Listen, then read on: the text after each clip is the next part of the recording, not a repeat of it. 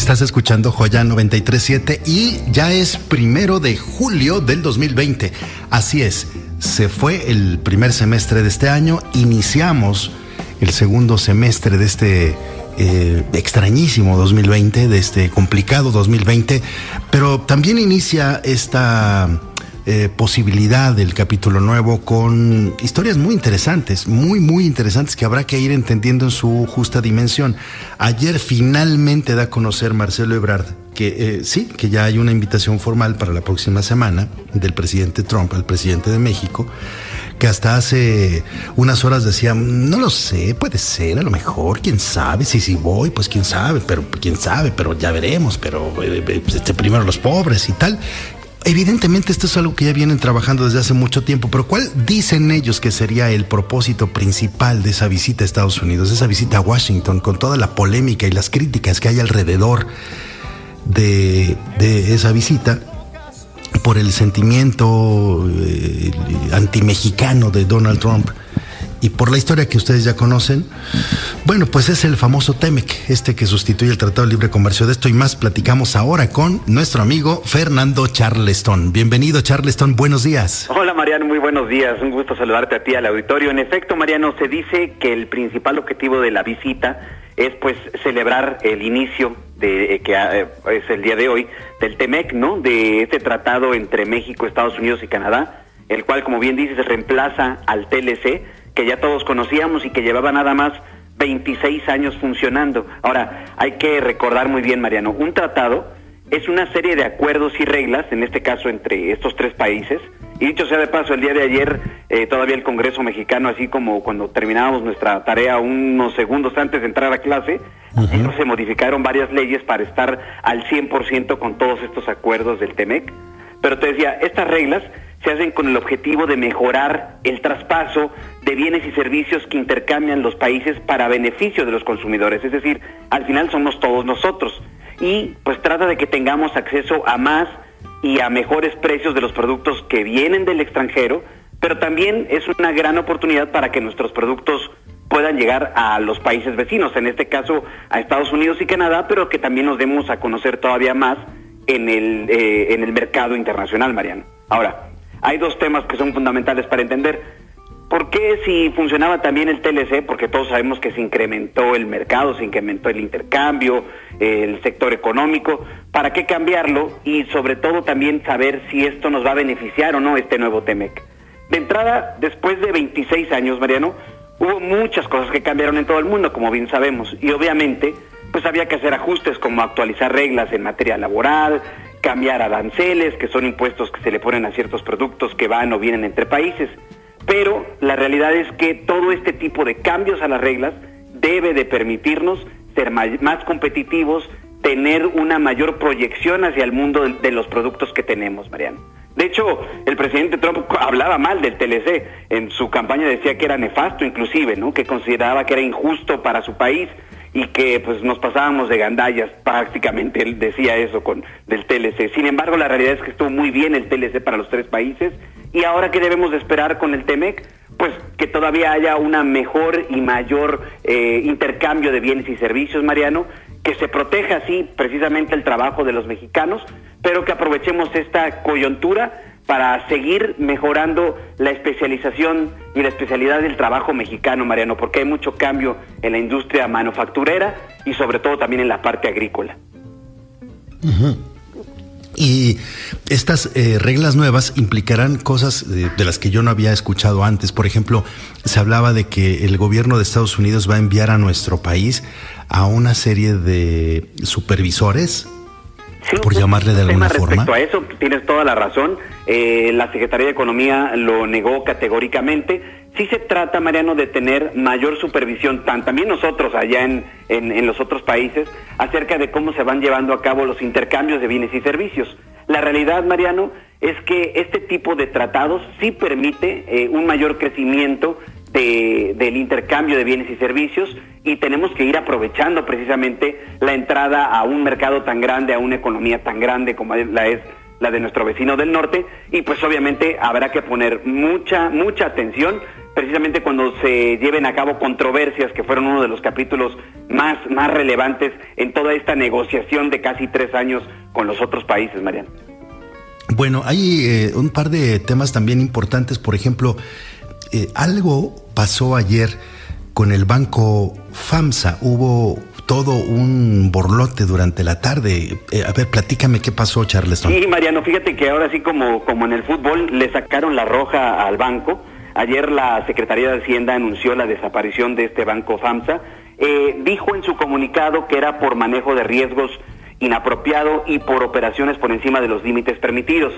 Eh, ¿Qué quiere decir esto, Mariano? Bueno, que no estaba actuando de manera como lo dictan las reglas eh, por parte de la Secretaría de Hacienda y de la Comisión Nacional Bancaria y de Valores. Aquí lo, lo importante y lo que hay que verificar mucho es que, según los datos, hay más de 584 mil ahorradores dentro de Banco FAMSA. Pero, en teoría, todos ellos deben de estar tranquilos, Mariano. Su dinero no está en peligro, pues está protegido y lo comentamos aquí hace yo creo que algunos años contigo por el IPAP, que es este instituto eh, de que es precisamente de protección para el ahorro bancario para que en dado caso que lleguen a pasar este tipo de, acciones, bueno, pues los ahorradores estén tranquilos que su dinero está protegido y que en el momento que lo deseen pueden eh, accesar a él, Mariano. O sea, la Secretaría de Hacienda le está quitando la licencia, concesión, permiso o como se llame al Banco FAMSA para seguir operando. Ya no habrá Banco FAMSA. Exactamente, Mariano, junto con la Comisión Nacional Bancaria de Valores, que como sabes regula precisamente las actividades de los bancos. Muy bien, el dólar, ¿cómo anda? ¿Qué le pasa al dólar estos días? Por otro lado, Mariano amaneció de buenas, no como, como otros que nos están escuchando, como Octavio ahí, que se enojó ayer por los comentarios. Este amaneció de buenas en 22.86 eh, pesos por dólar, Mariano. Sin embargo, los mercados, eso sí, no amanecieron muy de buenas, porque como hubo repuntes de contagios, como bien mencionabas hace un momento, tanto en Texas como en California, de hecho se llegó un nuevo pico de 46 mil contagios nuevos en un día, cuando había sido, creo que 31 mil pues los mercados sí empiezan de manera negativa. Entonces estamos en un día, pues ya como nos tiene acostumbrados los inicios de mes en este 2020, ¿no, Mariano? Este nuevo julio. Esperemos que todo siga para bien y para mejor. No parece que suceda muy rápido, pero sí, todos lo deseamos. Fíjate que en España están alarmados ahorita. Ayer el Barcelona... Eh, tranquilo, tranquilo, tranquilo ahí. Se quedó campeón, ¿no? ya vamos a empezar tan temprano, Mariano. También que íbamos. Pero, pero entonces, eh, en, algunos, en algunas poblaciones, la gente salió en la noche. Imagínate una pamplonada, así cuando ves a toda la gente amontonada alrededor de los bares y en las discotecas o los antros había cientos y cientos de personas completamente fuera de control. Bueno, hoy tienen alertas rojas diciendo en 10 días vamos a ver el resultado de esta tontería. Eh, el alcalde de una y de otra de, esta, de esas poblaciones que te menciono está pensando en tomar medidas otra vez muy serias, como clausurar los lugares que estuvieron abiertos, me refiero a los restaurantes o los antros, este, como tomar otro tipo de medidas, porque en cualquier instante esto puede rebrotar y generar un conflicto pues de, consecuencias verdaderamente devastadoras. Entonces, pues esperemos que sí, que tengamos un mejor segundo semestre. Aquí en México ya planamos la curva. Ya la próxima semana, Mariano. Muchas gracias.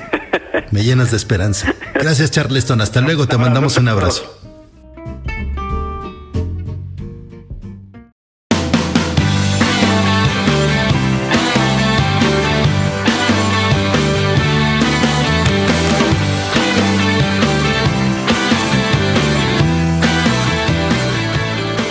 Hola, ¿qué tal? Muy buenos días. Ya es viernes y el peso cierra una buena semana y se cotiza en 22.48 pesos por dólar. Por otro lado, otro récord. Ayer Estados Unidos registró nada más 53 mil nuevos casos de COVID, lo que hace que los mercados inicien con tendencia negativa. Aunque del otro lado del mundo, en Asia, pues China se está reactivando y esto hizo que los mercados allá de ese lado amanecieran de buenas. Hablando de buenas y de malas, le tengo una buena y una mala. La buena es que se crearon 4.8 millones de empleos en junio, para aplaudirse, ¿no? La mala es que fue en Estados Unidos. Sin embargo, la reactivación en aquel país también es buena noticia para nosotros.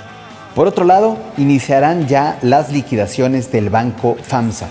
Después de que se anunciara la desaparición de este banco, la Comisión Nacional Bancaria y de Valores anunció que el 99.58% de las cuentas de los ahorradores de ese banco están protegidas. Eh, usted se preguntará por qué no todas. Esto es porque el IPAB solo cubre ahorros hasta por 2.5 millones de pesos por cuenta. Eh, pues casi todas, obviamente, ¿no? El proceso de pago va a ser en teoría muy sencillo, a través de SMS, eh, a través de mensajes de texto, en la página del IPAP. Pero pues bueno, esperemos que esto ayude a tranquilizar a todos los ahorradores de ese banco. Sin más por el momento, que pase un buen fin de semana y a cuidarse, es muy importante. Saludos.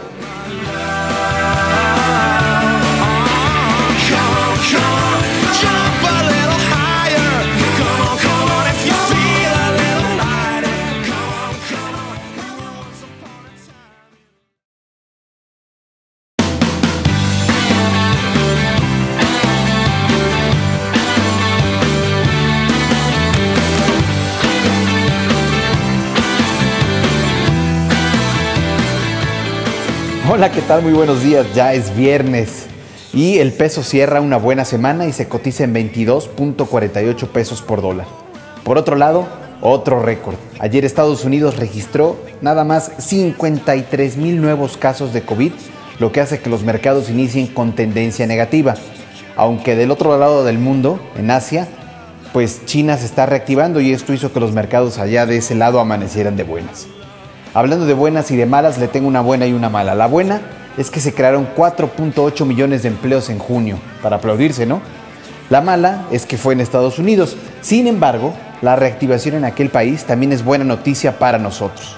Por otro lado, iniciarán ya las liquidaciones del banco FAMSA. Después de que se anunciara la desaparición de este banco, la Comisión Nacional Bancaria y de Valores anunció que el 99.58% de las cuentas de los ahorradores de ese banco están protegidas. Eh, usted se preguntará por qué no todas. Esto es porque el IPAB solo cubre ahorros hasta por 2.5 millones de pesos por cuenta. Eh, pues casi todas, obviamente, ¿no? El proceso de pago va a ser en teoría muy sencillo, a través de SMS, eh, a través de mensajes de texto, en la página del IPAB. pero pues bueno, esperemos que esto ayude a tranquilizar a todos los ahorradores de ese banco. Sin más por el momento, que pase un buen fin de semana y a cuidarse, es muy importante. Saludos.